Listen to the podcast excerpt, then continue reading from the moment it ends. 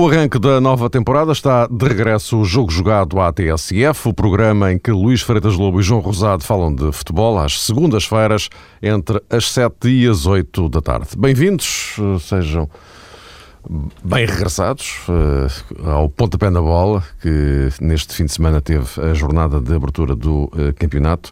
Uma jornada muito para o empate aliás, muitíssimo para o empate. A esmagadora maioria dos jogos terminaram em igualdade, o que significa, particularmente no que diz respeito à corrida pelo título, que entre os candidatos não aqueceu nem arrefeceu. É quase uma jornada neutra, porque acabaram todos por levar apenas um ponto para casa.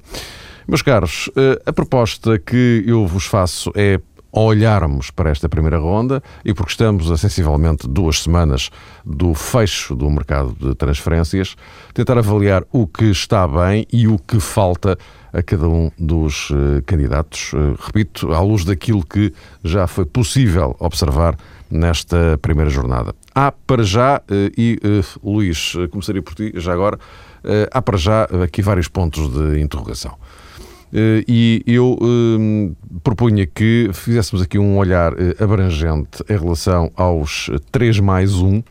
Eh, estou a falar dos três crónicos candidatos e o mais um é, obviamente, o Sporting de Braga, que, uma vez mais, não se assume declaradamente como candidato ao título, mas assume-se como diretamente interessado em intrometer-se na luta pelo título. significa isto o que significar. Agora, o que é verdade é que, e olhando para o desfecho desta uh, primeira jornada, uh, eu diria que uh, a equipa, no meio dos saldos dos empates, a equipa que acaba por ter um saldo mais positivo, digamos assim, é precisamente o Braga, porque é o único que consegue impor um empate no terreno de um dos candidatos ao título.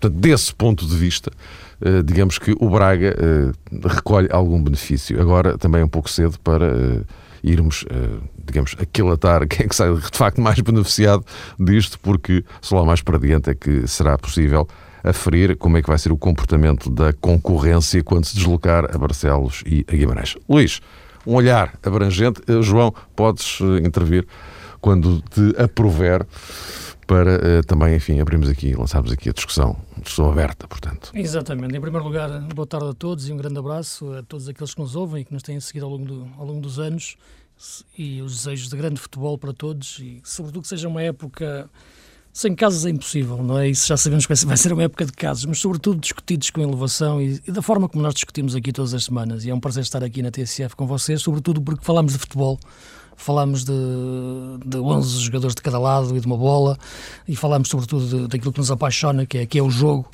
sem entrarmos em, em, polémicas, não fugimos a elas, como é evidente, mas não fazemos dela uh, o tema de debate central. Fazemos o tema de debate todas as semanas, o futebol, o jogo, os jogadores, os treinadores, e é isso de facto que deve ser feito em todo o lado. E, e é assim que eu acredito que devemos ter um, um bom futebol, um melhor futebol e é por isso que acredito que temos um bom programa e temos tão, tantos fiéis ouvintes que nos seguem e que gostam de pensar futebol como nós. Como nós. Não, não é uma questão de estarem de acordo, é uma questão de debaterem de futebol todas as semanas por este prisma que eu acho que é, que é o que nos apaixona. Falando em concreto daquilo do que é esta semana, do que é esta jornada, muitas dúvidas em todas as equipas nesta altura. Eu penso que as equipas começaram com mais dúvidas do que com certezas, sobretudo aquilo que é, que é o Benfica nesta altura e o que é e o que é o próprio Porto, não é que tem o caso o caso Hulk e o caso o caso Moutinho para para resolver, sobretudo eles, em termos daquilo que é que é o mercado. E são casos que percebemos que Benfica e Porto têm, têm, têm que vender para, para equilibrar aquilo que é as suas finanças e aquilo que é o futebol português hoje em relação àquilo que, é, que são os colossos, os colossos europeus. Uh, o Sporting pareceu-me uma equipa mais, mais sólida, sobretudo em termos defensivos, bons centrais, o que há muito não se via em Alvalade de forma tão, tão, tão clara. O Braga é de facto uma equipa, como tu referiste, que parece ser aquela que saiu mais beneficiada desta, desta, desta jornada em termos daquilo que é o resultado em si, do que é, o que é que pode significar este empate. Uh, mas também se percebe que é uma equipa com muitas dúvidas nesta altura. É uma equipa que de facto as circunstâncias do jogo levaram para, um empate, o resultado para um empate, mas a forma como o Braga chega à vantagem é, não é muito construída em, em, termos daquilo que é a qualidade da equipa. Eu penso que o Peseiro terá, terá consciência disso. A equipa ficou a perder na entrada da segunda parte porque o Benfica entrou muito forte uh, e de repente viu-se a ganhar por uma razão que, que, é por mais evidente, que é um problema posicional no Benfica atualmente, no, no lado, no lateral esquerdo.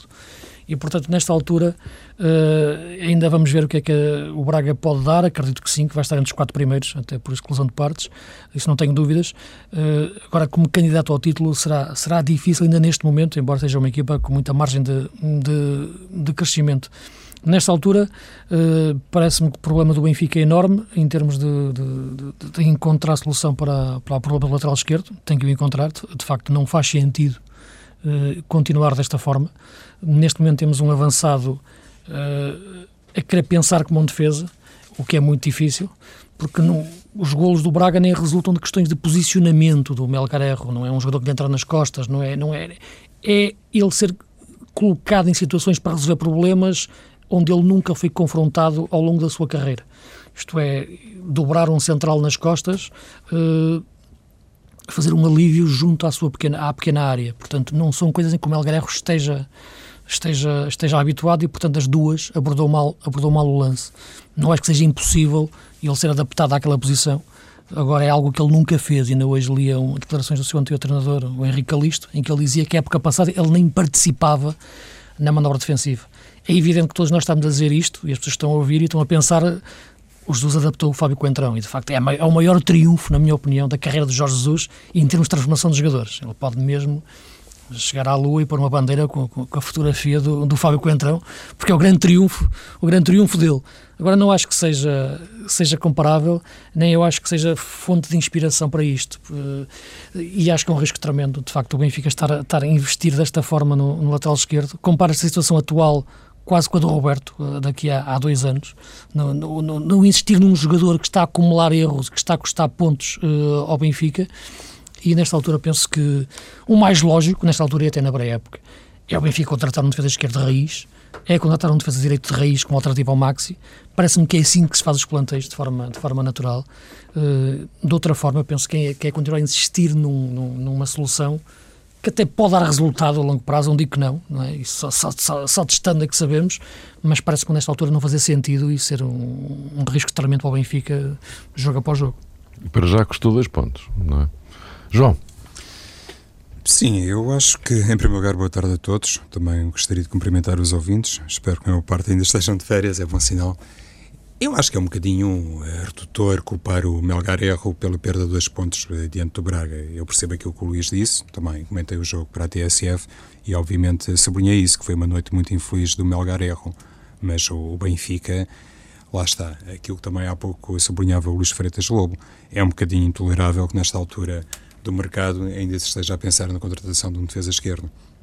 Eu percebo que os clubes No fundo, o que tu queres dizer é que o Melgarejo é de facto o menos culpado da situação. E de eu facto é. De facto, é. não, mas eu acho que estamos todos de acordo em relação sim, a isso. Sim, não, isso claro, sim. Claro. O jogador fala, tá, claro, dá, dá, luta, isso, não é tenho dúvidas. Claro, e se olharmos para aquela que foi, digamos uma das opções eh, notórias do Benfica no mercado, temos que reconhecer que contratou um defesa esquerdo de raiz, que é o caso do, do Luizinho. Exatamente. E a partir daí também se. Que, um vieram, vieram os dois do Passo de Ferreira. Vieram ambos do Passo de Ferreira, Luís. E, e joga o extremo lateral. Não, joga o extremo lateral e não é muito perceptível esta, digamos que súbita mudança uh, da opinião por parte de Jorge Jesus, porque se deu aval à contratação de Luizinho supostamente eh, foi convicto poderia ser uma alternativa eh, bastante válida para o Benfica. Não, se descobriu agora, durante a pré-temporada ou durante o estágio do Benfica, as verdadeiras características eh, do Luizinho. Elas eram bem conhecidas. Foi um jogador que atuou durante muito tempo no Passos Freire, época transata. Presumo foi quase sempre titular. Só em caso de lesão ou de castigo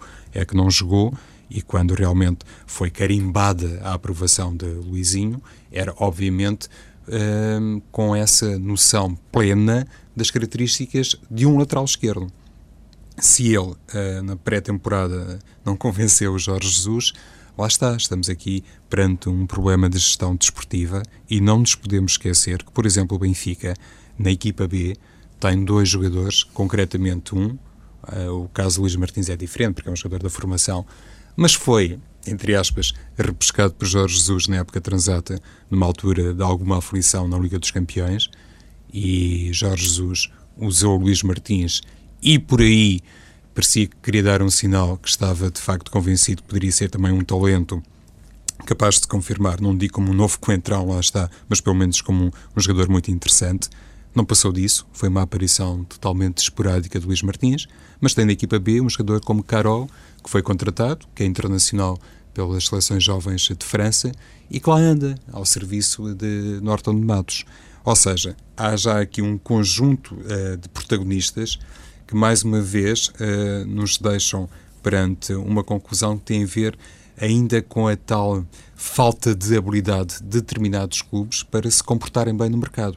Eu há pouco ia dizer, Mário, que percebo perfeitamente que os clubes grandes do futebol português tenham em alguma dificuldade em se posicionar no sentido de líder no mercado internacional. Não são eles que decretam uh, quem é que em Espanha, Inglaterra, ou até mesmo em França, em Itália, vai comprar no mercado português. Isso não lhes é possível. Uh, obviamente uh, está vedado a qualquer clube português essa, esse sentido de liderança. Mas no que toca a aquisições, podem obviamente fazer o seu caminho não inteiramente autónomo, mas pelo menos decorrente da tal perspectiva desportiva que no caso do Benfica até é consolidada pela era Jorge Jesus. Já vamos no quarto ano de Jorge Jesus ao serviço do Benfica e época transata. Tivemos, uh, através de Emerson e também de Capo de Vila, dois exemplos de péssima aposta uh, desportiva e mais dois erros de gestão. Pelos vistos, esta temporada, nesta nova época, vai-se um pouco pelo mesmo caminho e isso, na minha perspectiva, é que é assim a situação mais difícil uh, de compreender. Em relação uh, ao Porto, o Luís já fazia ali uma alusão ao ponto de interrogação, que é o saber se este plantel uh, vai ser o mesmo daqui a 15 dias, porque pode não ser, não é? E portanto, o que é aquilo que se notou ontem, não sei, digo eu, ontem em, em Barcelos, foi muito, muita dependência do Hulk, não é? Aliás, o, único jogador do, do, Porto ontem que de facto dialogava com o baliza adversário era o Hulk, de, de, pouco mais se viu. Uh, Jackson é a solução para ali, para, para, jogar ali ao meio, não é? O que, o que vos parece? Eu acho que sim, que, que Jackson Martínez tem condições para se afirmar como o titular indiscutível no eixo atacante do Futebol do Porto. O que eu acho também, Mário e Luís, é que nesta jornada inaugural, descontando, enfim, uh, aquela atenuante que sempre se encontra no início de, época, é a primeira jornada, não nos podemos esquecer disso. O Braga vai ter um play-off da Liga dos Campeões, também se preparou, provavelmente sob uma matriz diferente, porque Peseiro tem essa consciência que é um desafio. Ele já assumiu ainda no sábado à noite volto a frisar isso, que é um jogo de extrema importância para o Sporting Braga e para o presidente do Sporting Braga, passar a Udinese e então se calhar a programação da equipa também foi um bocadinho moldada à conta de um calendário, quer se queira quer não, uh, diferente do calendário do Futebol do Porto e de Benfica. Mas dizia eu que nesta primeira o ronda. O jogo é já na quarta-feira, a primeira mão. É, a primeira mão na quarta-feira em Braga. Braga, exato. E mas falavas aí do António Salvador. Eu, hoje é piada porque de facto é, é o Zé Peseiro preocupado com a entrada na fase de, de, grupos, porque do ponto de vista desportivo é importantíssimo para o Braga. E o António Salvador agarrado à máquina de calcular. Sim, porque se o Braga a, a, entrar, dos euros. Estou a falar se o Braga entrar na Liga dos claro. Campeões, Mário, se calhar, eh, e se esse cenário for já adivinhável na próxima quarta-feira, se calhar mais depressa sai claro, um ou outro claro, jogador claro, do plantel do Sporting Braga. Mas dizia eu, a propósito da primeira jornada. Primeira jornada do Porto Braga. Pois, é, há aqui um conjunto de circunstâncias especiais. O Porto jogou em Barcelos, num terreno onde perdeu a época transata. O Gil Vicente, muito mudado esta temporada, teve que adotar, enfim, uma estratégia distinta eh, no jogo de, de ontem. Não foi Gil Vicente época transada diante do Futebol Clube do Porto. O Benfica jogou frente a este poderoso Sporting Braga e o Sporting jogou diante de um Guimarães que é sempre complicado em casa. Não nos podemos esquecer que não foram propriamente uh, jogos uh, fáceis, uh, nem do ponto de vista teórico e muito menos na prática. Isto acho que também é importante realçar para os quatro grandes do futebol português, incluindo o Braga, que neste caso até visitou a Luz. Luís, agora só, só, só uma pista. Isto que o João está a dizer, de facto é verdade. Mas uh, eu ontem estava a ver o jogo do, do Porto com, com o Gil Vicente e estava a interrogar-me. Eles já sabem que o Benfica e o Braga empataram. Uh, têm aqui uma possibilidade, logo na primeira jornada, uh, se chegarem à frente. Mas aquilo não carburava, parecia que. Não é? Sim, eu penso que esse raciocínio é um pouco cedo. estamos na primeira jornada, é verdade que é melhor ter mais dois pontos de avanço do que os mesmos pontos, mas ainda não parece que funcionem esses estímulos, não funcionem assim, nem criar de ansiedade, não me parece que seja por aí. Aquilo que me parece é que é claramente uma pré-época uh, que terminou e que neste momento tens uma equipa que começa a jogar ainda com a cabeça noutro sítio. Penso que ainda a cabeça ainda não está bem na época. Todos os primeiros jogos de cada época são, são sempre um pouco estranhos do ponto de vista de, de, de engatar bem aquilo que a equipa será no decorrer da época, em termos de dinâmica tática, em termos de colocação dos jogadores em campo eh, da melhor forma, na velocidade. Portanto, há sempre, de facto, se voltarmos atrás e vermos todos os primeiros jogos destas equipas, é natural este, este, este impacto uh, inicial. Portanto, não me surpreendeu muito a, a, as exibições em si. Num jogo disputado sob calor, o Gil Vicente, bem na forma como, como se coloca a defender, é uma equipa que, que tem, criou uma cultura de clube em Barcelos, que, que, que é muito interessante e é ligada também muito ao seu presidente. Uh, mesmo com toda a envolvência pitoresca que, que, que envolve o clube, uh, é, é, o que o Presidente faz envolver o clube é de facto e, a luta que ele fez, no caso Mateus, tendo ou não tendo razão, deu caráter àquele clube e hoje em dia o Gil Vicente é uma realidade muito interessante no nosso futebol. Uh, e portanto é um campo difícil para jogar. A época passada tirando o Braga, nenhum grande lá ganhou, não é? Uh, para o campeonato, e depois o Braga sofreu lá na taça da Liga, e portanto este resultado acaba por ser, como tu disseste no início, pode até ser um resultado que não seja muito anormal. No jogo de ontem, em si pelo Porto, pouca velocidade, isso nota-se, isso tem a ver, na minha opinião, com, com a época sobretudo em termos de, de meio campo. Equipa, as equipas parecem muito cansadas, porque é natural, vem de grandes cargas de treino de, de, da pré-época. O Porto é uma equipa de três médios, uh, Fernando Moutinho e Lúcio. Uh, Moutinho não está na rotação normal, Lúcio é o jogador que tem mais que fazer andar aquele meio campo em termos de chegar à frente. Uh, o que e, e Martínez são dois bons jogadores, não tenho dúvidas nenhumas. Uh, agora percebe-se que o Hulk, passado de peso, alguns quilos a mais do que é, do que é o habitual Hulk, mesmo assim foi o, foi o jogador que causou mai, mai, maior diferença. É uma equipa que me parece que pode construir-se dessa forma. Acho que Jackson Martínez pode ser solução, de facto. Tem inteligência de movimentos, tem, ainda não finalizou bem, mas tem, tem, tem movimentos que revelam que é, que é jogador. E, portanto, parece-me que o Porto pode crescer nestas bases. Não, não, e penso que quando o Vitor Pereira mexe e mete o Alexandre, a equipa cresce mais. Em 4-4-2 foi um Porto demasiado. procurou jogar mais direto. Uma equipa que seja de posse, como o Porto é, uh, no início da época tende a ser muito lenta porque os processos ainda não estão muito adquiridos, a dinâmica do jogo ainda não está muito adquirida, salvem com a competição.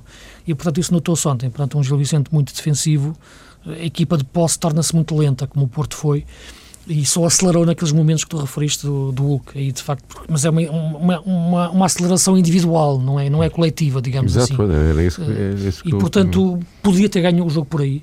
Uma exibição fantástica do guarda-redes do Gil, do, do, do Adriano que negou vários golos e, portanto, não me parece que aquela exibição seja sinal de preocupação. Agora o mercado continua aberto e podemos debater isso do mercado continuar aberto. Eu, por acaso, ia sugerir-vos isso. Uh, antes de falarmos do, do, do, Sporting, até porque o Sporting, aparentemente, parece ser a equipa que, uhum. desse ponto de vista, está mais arrumada, não é? Uh, enfim, não se esperam já grandes mudanças no, no plantel do Sporting. Uh, mas o, o, o, o Rui Moreira dizia hoje na, na TSF que o preocupava isto de estarmos a 15 dias do fecho do mercado. Que isto condiciona ou pode condicionar o comportamento de, de, alguns jogadores que estão na iminência ou na eventualidade ou na possibilidade ou na qualquer coisa de saírem.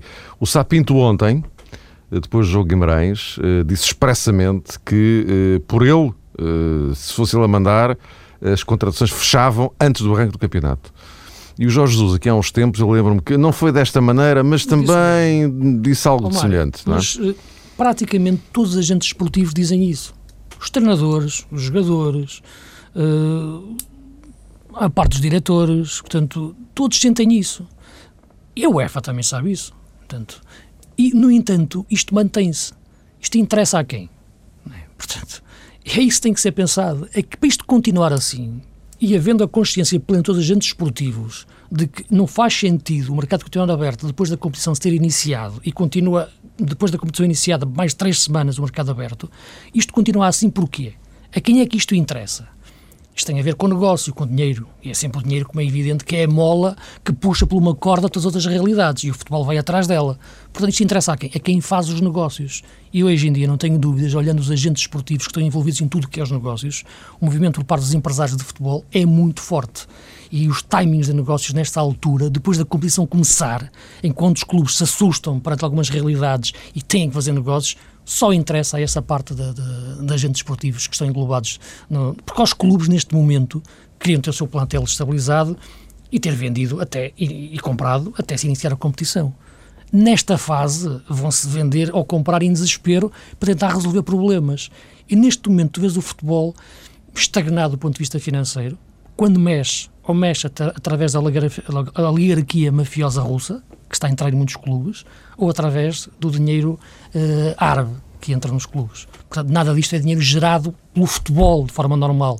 Isto é, o circuito natural que gerava dinheiro no futebol, que era a compra e venda dos jogadores, deixou de existir de forma natural. O dinheiro que entra no futebol vem de fora, completamente. E tirando tudo isto, o futebol fica refém destes interesses. E, portanto, tem que se manter o mercado aberto. E interessa estes grandes negócios não interessa a mais ninguém, porque toda a gente contesta isto, treinadores, jogadores, diretores, diretores esportivos, todos o contestam. É? E nós, analistas, comentadores, toda a gente contesta. E a UEFA sabe, tem consciência disto, olha e vê, e mantém o mercado aberto porquê? Isto interessa a quem? Não, não, vale a pena fazermos um ar inocente quando, quando comentamos isto, porque isto interessa claramente ao lobby dos empresários de futebol. Não tenho dúvidas nenhumas sobre isso, porque é o grande dinheiro que se gera nesta altura em contratações. E João, além do mais, olhando para eh, a realidade portuguesa, é um dos elos mais fracos neste circuito, não é? Porque aqui, aqui os clubes portugueses estão completamente dependentes a esse nível, não é? Sim, não tem, não tem moderites mas... para negociar com este e com aquele, não é? Mas um, há o chamado efeito de cascata, não é? Mediaticamente já se assumiu isso, quando os grandes campeonatos começam finalmente a fazer rolar muito dinheiro, depois, os clubes de média dimensão ou de um escalão inferior na perspectiva financeira acabam eles próprios também por eh, poder fazer uma outra operação de mercado. Mas isto é um, é um pouco mais uh, complicado na minha perspectiva e eu tenho alguma dificuldade em me situar a este nível por uma razão. Há muito tempo tenho a opinião que o Luís acabou de transmitir que realmente os empresários sendo absolutamente determinantes eh, para este circo, digamos assim, eh, têm realmente uma influência desmedida nos clubes e na tal gestão desportiva. Penso que sim, que há muito, digamos que uma influência de fora para dentro que não é benéfica, porque as coisas muitas vezes não têm sentido transversal. Ou seja, um empresário, quando consegue ser uh, extraordinariamente operante com uma determinada sociedade desportiva, ele, de maneira automática, acaba, presumo eu, ainda que indiretamente, por prejudicar concorrentes da mesma estirpe. E estas coisas não acontecem por acaso. E, e, e, a dificuldade é entender aqui, ou pelo menos em fazer uma separação entre a componente técnica e a componente financeira, entre os atores principais uh, do lado financeiro e os atores principais do lado desportivo, no meu caso tem muito a ver com o seguinte. Por exemplo, a Inglaterra que é um mercado sempre faustoso. Os direitos televisivos em Inglaterra eh, são pagos a peso de ouro, bateram recordes nesta temporada. Já percebemos, por exemplo, que no caso do Manchester United, quando foi contratar o, Van Persie, tudo isto eh, estava projetado para um certo tempo, para um timing de anúncio. A certeza de que o jogador ia sair eh, do Arsenal era óbvia. Mas então por que é que se demorou tanto? E Alex Ferguson um, já fez, penso que recentemente, jogo no fim de semana, se bem li, uma declaração em que ele próprio se manifestou ainda um, para o Manchester United ir ao mercado novamente. Manifestou-se uh, positivamente sobre essa matéria, ou seja, concordou e até disse que se um determinado jogador estiver um, disponível, o Manchester United volta outra vez à carga, como, como dizer-se. Ou seja, os próprios treinadores dos maiores clubes do mundo têm sempre, não sei se por influência de determinadas uh, personagens, mas a preocupação que eles têm de índole desportiva e de índole técnica nunca pode ser compartimentada face a determinados interesses. Eles não são assim tão puros nessas análises nem nessas uh, reflexões. Eles próprios sabem que há negócios que têm que acontecer depois de se concluir a chamada fase de pressão. Falaste, e muitíssimo bem, Mário, do Modric. O Van Persie também, obviamente, fez as suas demarches para sair do Arsenal. E houve inclusivamente até acusações, uh, neste caso relacionadas com o comportamento de Arsène Wenger, em que se acusava o treinador francês de ser, mais do que um treinador, um empresário e que faz cair, digamos que, determinadas preocupações desportivas à conta das outras.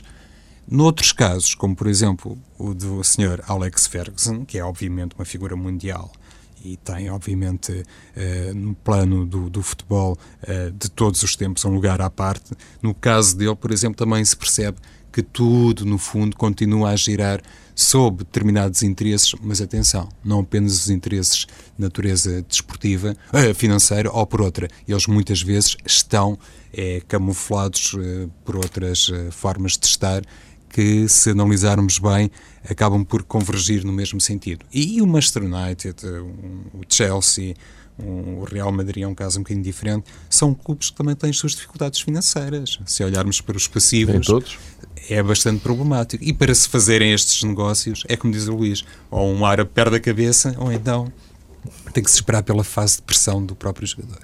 Isto demora o seu tempo, não é? Uhum. Existem as férias, houve campeonato da Europa, depois aconteceram os Jogos Olímpicos. Mas isso ainda seria como o outro, desde que não entrasse pelos campeonatos adentro, não é? Só que já entra. Só que em período de competição a pressão é claro, muito maior. Claro. Tu, sentes, é? claro. depois do Tottenham, vimos o Tottenham jogar no, Exatamente. no, no Exatamente. Sábado, as dificuldades que a equipa tem. Exatamente. Neste momento a pressão é muito maior a todos os níveis, não é? Portanto, é nesta altura que interessa de facto os negócios serem feitos e não tenho dúvidas nenhuma. Os empresários, atenção, não tenho nada contra a classe em si e são de facto necessários até para, para defender os interesses dos jogadores em, em muitos momentos. Agora, como é evidente, não andas interessadamente na vida. E, portanto, os timings dos negócios são mais importantes às vezes que os negócios em si, ou melhor, determinam os negócios, uhum. são os timings em que eles são feitos. E, atualmente, olhando até a vulnerabilidade financeira e administrativa dos clubes de futebol, eh, é evidente que eles entram mais facilmente nessa... É, paradoxalmente nessa... é uma vantagem para eles, eles Exatamente. empresários. É? Exatamente, porque entram mais facilmente na, na, na, área de influência de gestão e de timings de gestão. E, portanto, hoje em dia vão colocando jogadores, treinadores, diretores esportivos, por aí fora, nos clubes de futebol, de forma a, a emoldurarem bem este poder, este poder que gravita em torno do, do futebol. João, uh, então retomando o fio à meada, Sporting, dizia eu, não sei se, se, se concordas, uh, talvez seja a equipa que, dos grandes, aquela que uh, terá a casa mais arrumada já. Enfim, não é previsível que muita coisa mude, enfim, pode sempre alguém sair, mas, mas, mas... Tu fizeste uma expressão muito curiosa e muito engraçada, se me permites, Mário, a casa arrumada. Eu ontem, quando estava a olhar para a equipa do Sporting... Não, casa arrumada no sentido... No sentido sim, sim, mas é, é, do ponto de vista Pronto. do planeamento, parece-me claro, que sim. Claro. É, foi aquela que mais depressa tratou de curar as feridas maiores, eh, que eram... Bem ou mal, isso é outra história, mas, eh, mas que mas de facto... até muito bem. Sim, globalmente sim. Mas eh, de qualquer forma foi que se chegou à frente mais depressa, não é? Foi... Não, eu estava a dizer isto, porque ontem, quando olhava para o 11 do Sporting e quando estava a ver no banco um jogador como Scars, eu pensei, bem, eh, Sapinto eh, vai revolucionar um pouco a maneira de jogar eh, do Sporting, vai realmente apostar no meio campo diferente, se calhar com outra velocidade, com outro ritmo, um, e esperava que fosse uma equipa já com a marca dos novos uh, reforços, concretamente Labiado. Ou seja, quando vi uh, Scars no banco, pensei sempre que Labiado iria ser titular.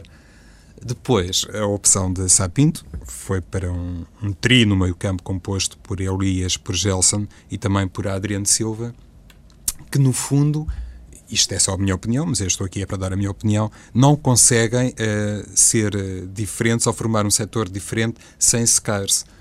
Por isso é que eu achei engraçada a tua expressão, a casa arrumada.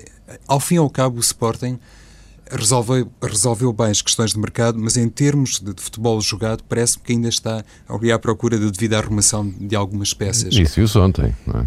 Pois. Estou a falar da produção do jogo. E, é? é? que depois tem reflexo. E, estou à vontade para falar porque eu sei que estas coisas demoram o, o seu tempo. Claro. Enfim, um jogador como Labiad, se jogasse início na equipa do Sporting, se calhar andava ali nos primeiros 20, 30 minutos à procura de qualquer coisa, de alguma referência. É natural que isso uh, aconteça. Ontem foram cinco, se a memória me não falha, cinco que não estavam, não eram titulares da época passada, mas não estavam lá. não é? Foram cinco. equipa do Sporting? Sim, acho que foram cinco. Dos 11 foram cinco. Então, Adrian, Gelson, Cedric, Cedric Rojo e Bolarus. Bolarus, exatamente. E o Rojo. Precisamente. Mas é três jogadores de índole defensiva correspondem à tal arrumação da casa que foi feita previamente uh, pelo Sporting. E, e, eu estava a fazer este parênteses particular em torno do Labiat, considerando que ele poderia ter o seu grau de adaptação, porque, por exemplo, uma das coisas que me surpreendeu muito, e isto tem a ver com a tal componente relativa ao mercado, uh, no jogo do Benfica e às opções de Jesus no sábado foi a não inclusão do Carlos Martins, né, o lançamento em campo Sim. de Carlos Martins, numa noite em que Pablo Aymar manifestamente não estava nas melhores condições, por isso ele não foi titular e Carlos Martins foi enfim, para todos os efeitos, um dos nomes que reforçou o Benfica esta temporada, porque provavelmente também já se entendeu na luz há algum tempo. E viu-se, deu-se por ele na pré-temporada, não é? E deu-se por ele na pré-temporada. Podia não se ter dado, mas, mas deu-se bem mas deu por ele. Sim. Mas só para concluir, tem, tem, muito a ver com isso. Uh, há pouco falávamos da questão do lateral esquerdo na equipa do Benfica. O ano passado cometeram-se erros. O ano passado, se calhar, também se cometeu um erro quando uh, se deixou Carlos Martins uh, no Granada. Este ano, teoricamente, as coisas estavam bem resolvidas, mas para já na primeira jornada não foi isso que ficou claro. Eu penso que em relação, em relação ao Carlos Martins, sem dúvida, foi aquilo que me surpreendeu mais, foi ele não ter jogado início frente ao Braga, uh, não ter jogado, uh, porque de facto é um jogador que, pela pré-época que fez, pelos problemas que o Benfica tem uh, nas costas de Cardoso, em termos de definição naquela zona à frente do Witzel, digamos assim, era o jogador que, naquela, que estava a interpretar melhor aquele papel. Rodrigo está sem poder de explosão e, de facto, é intrigante perceber o que é que está a passar com, com o jogador uh, dentro deste sistema tático. Uh, a opção de Sálvio e, e Bruno Cedro para, para as alas também é, é, discutível, sobretudo a questão de Sálvio, que, que, chegou agora e, portanto, não tinha feito a, a pré-época com, com o nível de, de Carlos Martins. No caso do, do Sporting, penso que ponto importante de facto são os centrais. O Sporting contratou uma boa dupla centrais, Polarus e Rojo, um destro e um, e um, canhoto, jogadores que sabem encostar bem aos laterais, jogadores que não dão espaços, e ontem de facto notou-se isso. O Sporting, época passada, contratou 19 jogadores, como falamos, muito, e estava-se a reestruturar. Este ano começa a época dando ideia que se está a reestruturar novamente. A época passada contratou três centrais, Xandão, Oniu e Rodrigues, embora Xandão tenha chegado mais tarde, contratou três centrais e esta época sentiu necessidade de contratar mais dois centrais, uh, Bolarus e Rojo. E sentiu bem, porque de facto os outros não davam garantia. E ontem eu estava a ver o jogo e a comentar o jogo, e o Vitória de Guimarães não conseguiu engatar um contra-ataque, porque de facto sempre que a bola tentava chegar à frente num passe mais direto, Bolarus e Rojo comiam Sodani e comiam Barrientos. Eu imagino aqueles contra-ataques do Vitória com Carriço e Oniu atrás. Era um susto para a defesa do Sporting. Era, cada, cada ataque era, era, um susto e era um pânico. Uh, com Rojo e Bola Russo, não. Eles mataram todas as jogadas e o Vitória não fez o remate à baliza. E, portanto, é um bom princípio para esta equipa do Sporting. Outra coisa é o meio campo. Uma coisa, Adriano, eu não tenho dúvidas que o Adriano é de facto um bom jogador, mas uma coisa é ser número 10 na académica, outra coisa é ser número 10 no Sporting. É muito diferente. As equipas, os espaços, as dimensões competitivas, os ritmos, tudo. E de facto, ontem o Adriano que vimos jogar foi um Adriano a diesel, muito longe daquilo que pode ser e que deve ser o 10 do Sporting. E neste momento o meio campo do Sporting não tem velocidade, está refém de um jogador dessas características, uh, que não digo um 10 puro, mas alguém que possa ocupar aquela zona um, de outra forma. O Sporting no plantel tem algum 10 que não, se me perguntas um jogador que eu gostava de ver naquela zona de terreno era o Ismailov, mas tem sempre um problema de físico que sabemos que é, que é crónico que ninguém percebeu bem exatamente o que é a sua dimensão, uh, ninguém de fora, como é evidente, mas era o jogador que eu gostava de ver naquela, na, naquela zona.